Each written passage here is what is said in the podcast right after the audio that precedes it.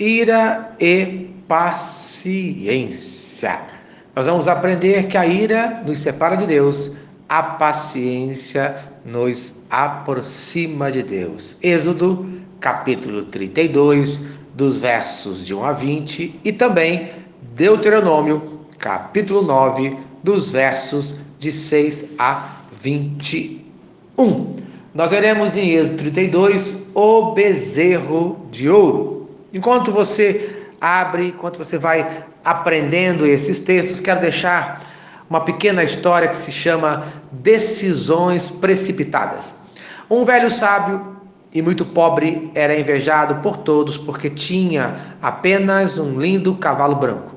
Todos queriam comprá-lo, inclusive o rei. Ele dizia: Não se vende um amigo. Num determinado dia, o cavalo sumiu. Todos da aldeia lhe disseram: Veja, velho tolo, que desgraça, seu cavalo foi roubado. O velho sábio disse: Não cheguem a tanto, simplesmente digam que o cavalo não está na cocheira. Este é o fato. O resto é julgamento. Se se trata de uma desgraça ou de uma bênção, não sei, porque este é apenas um julgamento. Quem pode saber o que vai seguir? As pessoas da aldeia riram do velho. Uma semana depois, o cavalo voltou juntamente com vários outros cavalos selvagens. Não tinha sido roubado. Sim, tinha fugido. As pessoas da aldeia disseram: Velho, você estava certo. Não se tratava de uma desgraça, sim, de uma bênção. O velho sábio afirmou: Vocês estão se adiantando mais uma vez. Apenas digam que o cavalo está de volta. Quem sabe se é uma bênção ou não? Este é apenas um fragmento da história. Vocês leem uma única palavra de uma sentença e já julgam o todo. O velho tinha um único filho que começou a treinar os cavalos selvagens. Uma semana mais tarde, ele caiu de um cavalo e fraturou as pernas. As pessoas da aldeia disseram: Você tinha razão novamente. Foi uma desgraça. Seu único filho quebrou as pernas.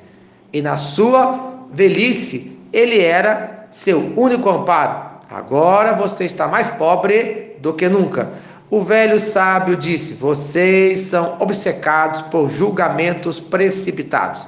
Não se adiantem tanto. Digam apenas que meu filho fraturou as pernas. Ninguém sabe se isso é uma desgraça ou uma bênção. A vida vem em fragmentos, mas que isso nunca é dado.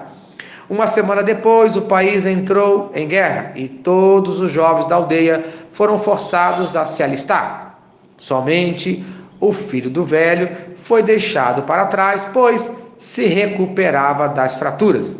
A cidade inteira estava chorando, lamentando-se, porque sabiam que a maior parte dos jovens jamais voltaria. Eles vieram até o velho e disseram: Você tinha razão. Aquilo que se revelou uma bênção seu filho pode estar aleijado, mas ainda está com você. Nossos filhos se foram para sempre.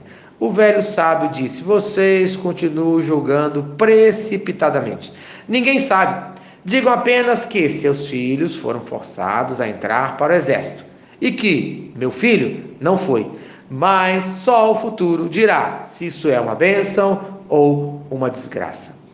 Lição, moral da história: não seja precipitado em tomar decisões.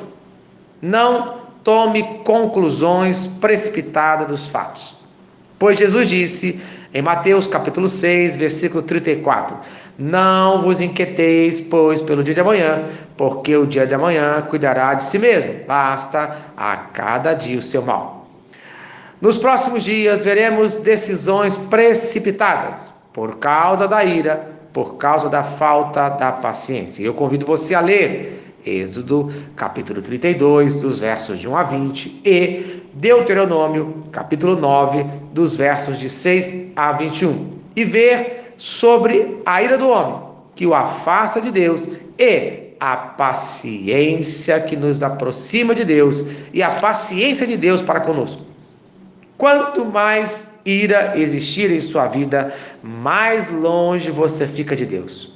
Quanto mais paciência mais você se aproxima de Deus. Em Êxodo, capítulo 32, versículo 1 fala: Mas, vendo o povo que Moisés tardava em descer do monte, cercou Arão e lhe disse: Levanta-te, faze-nos deuses que vão adiante de nós. Pois quanto a este Moisés, o homem que nos tirou do Egito, não sabemos o que lhe aconteceu.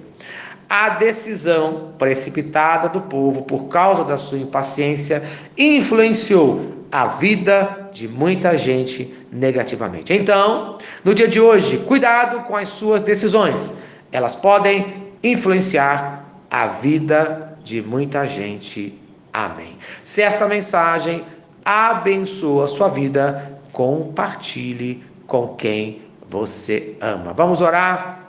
Pai querido, Deus de amor, no dia de hoje eu clamo, afaste a ira de nossas vidas, traga paciência às nossas vidas, que ninguém no dia de hoje tome uma decisão precipitada. É o que agora eu clamo no nome de Jesus.